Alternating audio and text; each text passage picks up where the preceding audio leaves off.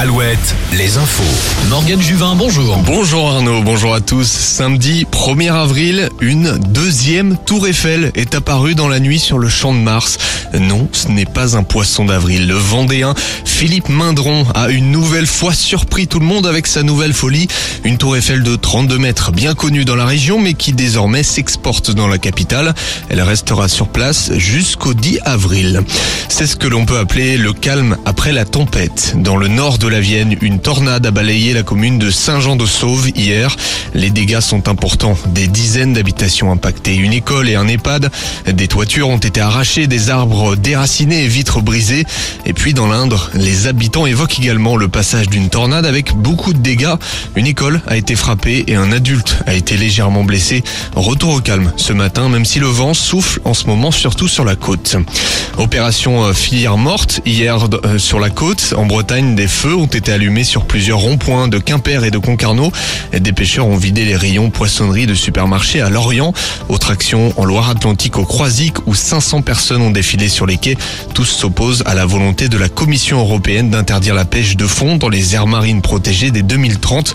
Ils dénoncent également le choix du Conseil d'État d'interdire la pêche dans le golfe de Gascogne pendant 4 mois de l'année. Bienvenue dans ma maison presque zéro déchet. C'est un événement finistérien unique qui sera mené ce week-end. Euh, Ils ouvrent leurs portes aux, aux habitants pour partager leurs astuces et solutions, donner à d'autres familles l'envie de s'y mettre. Pendant longtemps, on a cherché par la voie du tri euh, à traiter nos déchets.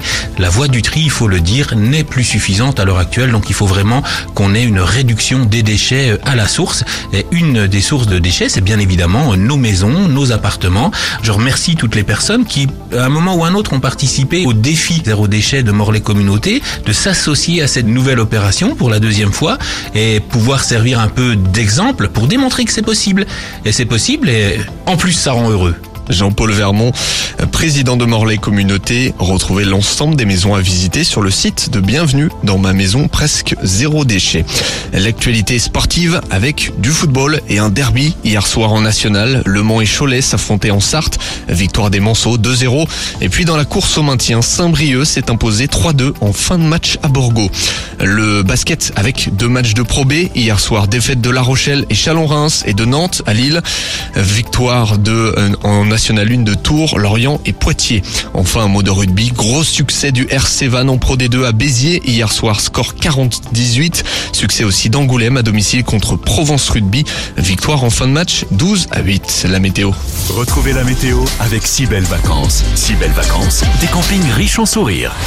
Beaucoup moins de vent ce matin. On aperçoit seulement quelques rafales à moins de 70 km heure sur la côte. On observe également quelques gouttes de pluie en ce moment sur le littoral et en Nouvelle-Aquitaine.